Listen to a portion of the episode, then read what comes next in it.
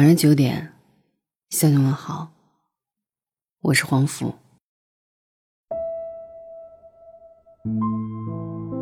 前段时间，蔡康永在一段采访中谈及朋友圈怪象，曾直言不讳地说：“感觉到的是乌烟瘴气。”他的朋友圈有很多艺人，晒自己接了多少通告，一天跑三个城市，累到吐血，每天只睡三个小时。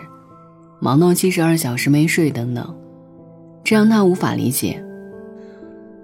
如果觉得累，你就不要接这么多，接了还要广而告之，想要的不过是点赞、关注和安慰，等着别人心疼的留言。注意身体，不要太拼了。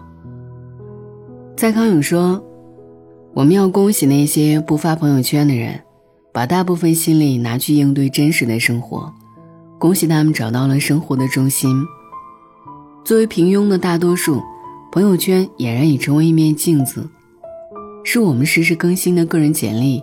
谁不想包装一下，假装自己过得很好？于是大家都在假装，看遍世间美景，吃遍天下美食，努力呈现出一片祥和美好、欣欣向荣的朋友圈。有人感冒发烧请假在家，却在朋友圈便衣问药，惹人怜爱。有人朝九晚五，月薪不高，却在朋友圈表演精英人士，事业有成；有人找朋友倾诉情感问题，痛斥渣男，却在朋友圈呈现一派柔情蜜意，花好月圆。太让人心疼了，何必这样假装呢？或许是为了谋求存在感，或许是为了自我安慰，又或许是为了给残酷生活留下一点美好的念想。在一个老同学的婚礼上，失联近十年的熊正加了我的微信。一阵寒暄过后，我们就再也没有聊过天，只是安安静静地躺在彼此的好友列表里。有时候我在朋友圈看着熊正精力充沛的样子，好生羡慕。健身打卡、英语打卡、阅读打卡，他将生活安排得满满当当，子弹随时上膛的状态，根本不像一个被生活虐过的社会人。我在埋头写作、腰酸背痛的时候，他在健身房里练着腹肌，挥汗如雨；我在批改作业、捶胸顿足的时候，他在享受知识付费、美不胜收；我在一个人看电影自嘲的时候，他在和不同的小姐姐约会，春风得意。这让我时常怀疑人生：同样的高中毕业，人和人之间的差距怎么那么大？终于有一天看到熊正又在发朋友圈，我忍不住就问他：“老同学，你那个阅读打卡的课程怎么样？我也想报一个，提升一下自己。”他像找到了树洞似的，朝着我大倒苦水：“兄弟，你就别浪费这个钱了。”我有些疑惑，明明朋友圈的他是那么的斜杠，没等我开口，又看到他说：“我这可是花了钱的，当然要有花了钱的样子。”真实的情况是他已经毕业五年，事业普普通通，还保持单身的状态。他对自己的评价是：依旧不成熟，做事散漫，没有规划，对行业缺乏框架化的思考和方法论。每到年底，他身上所有的钱加起来不到一万，连回家买礼物给爸妈都没胆气。人穷志短，世事多艰，曾经踌躇满志的少年。却只能通过朋友圈，给自己偶尔打点兴奋剂了。还有一位朋友苏沫，在他的朋友圈里，总是能够让人感知到美好的生活气息。写作圈的其他人发朋友圈，内容基本都是说哪篇文章阅读量高，哪篇文章授权了大号转载，哪位读者豪气打赏，哪位甲方爸爸抛来橄榄枝。每次给他们点赞，我都是焦虑的。仿佛只有自己写的不温不火，远远落后于别人。只有苏沫的朋友圈是一股清流，分享的比较多的是插花、烘焙、瑜伽、阅读。我都是发自内心的想点赞，看到他精致的生活，人也会放松很多。后来我发现他不再更新朋友圈了，问及原因，他说关闭了这个功能。他告诉我。调查显示，现在社会有百分之七十的年轻人有或轻或重的焦虑症状，长期刷朋友圈，就是一直给骆驼肩上加稻草，总有一天会被压倒。手机就应该回到它本来的样子，能够和朋友保持联系就好，多关注身边的人和事，比关注朋友圈更有意义。生而为人，我们都渴望表达，执着的想把自己的想法分享给所有人。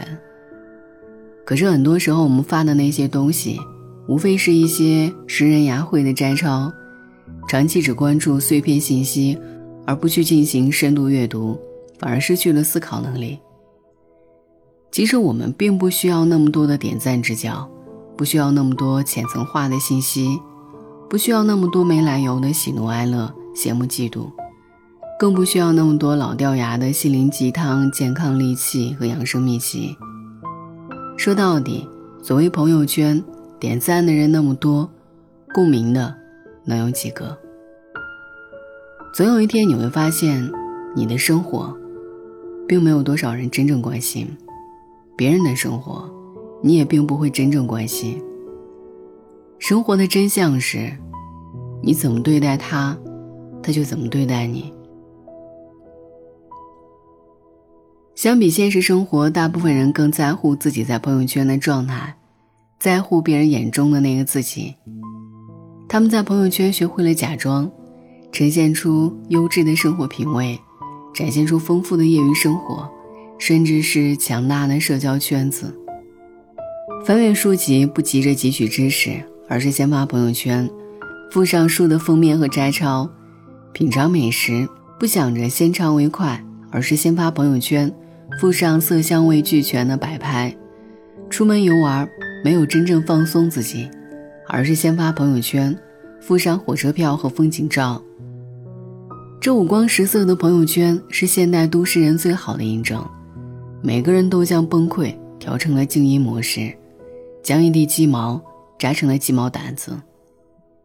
还有一种人在朋友圈的假装，是充满了无奈的善意谎言。你离开家乡，隔着千万里，和父母之间的联络，只剩下一部单薄的手机。自从教会他们使用微信之后，二老时不时给你发健康养生文、催婚相亲文。还有各种的表情包，你在朋友圈的一举一动，他们都一一知晓。因为不想听到父母小心翼翼的一句“最近过得好吗”，便主动在朋友圈营造一个快乐的自己，仅限父母可见。你会发营养大餐，让他们知道你吃的很好；会发交易记录，让他们知道你赚的很多；会发每天的阳光和绿植。让他们不用为你担忧，你这样处心积虑的假装，只有自己一个人知道。你不怕露出马脚让人看笑话，也不怕换来别人匆匆一瞥的尴尬。因为父母一个微笑的表情，哪怕和年轻人的世界格格不入，那也是真真切切的幸福。朋友圈是窥见世界的万花筒。有人当它是分享悲喜的树洞，有人当它是发展人脉的通道，也有人当它是自我表演的舞台。越来越多的人在朋友圈戒掉情绪，越来越多的人在朋友圈假装生活。可是，一旦开始表演，真实的生活就会变得更加艰难。虚拟的社交网络迫使你成为一个演员。焦虑的思考每日的剧本，暗算着自己的存在是多么重要。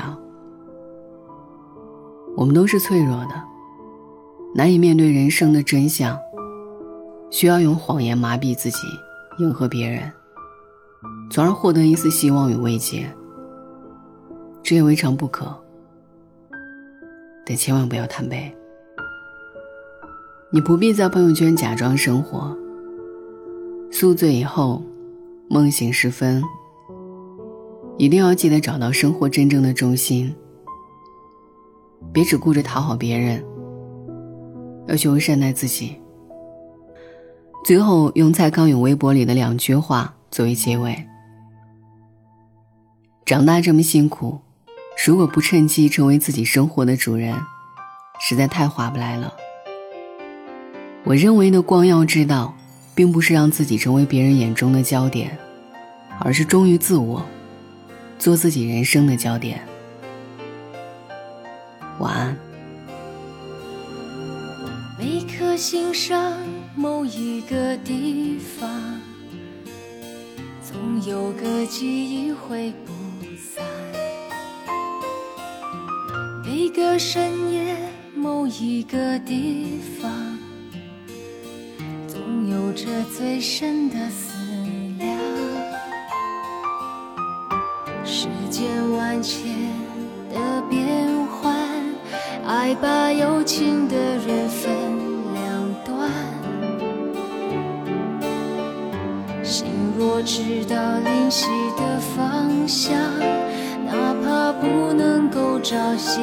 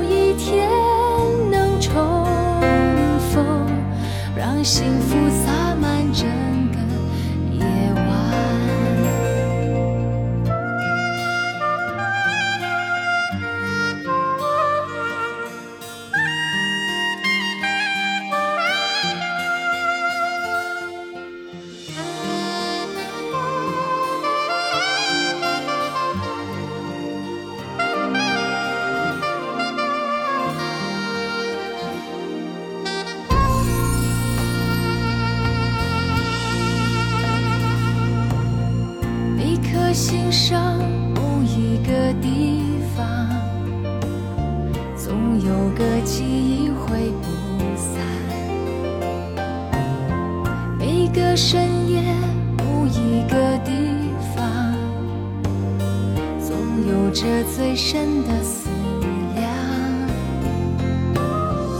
世间万千的变幻，爱把有情的人分两端。心。若知道灵犀的方向，哪怕不能够朝夕相伴。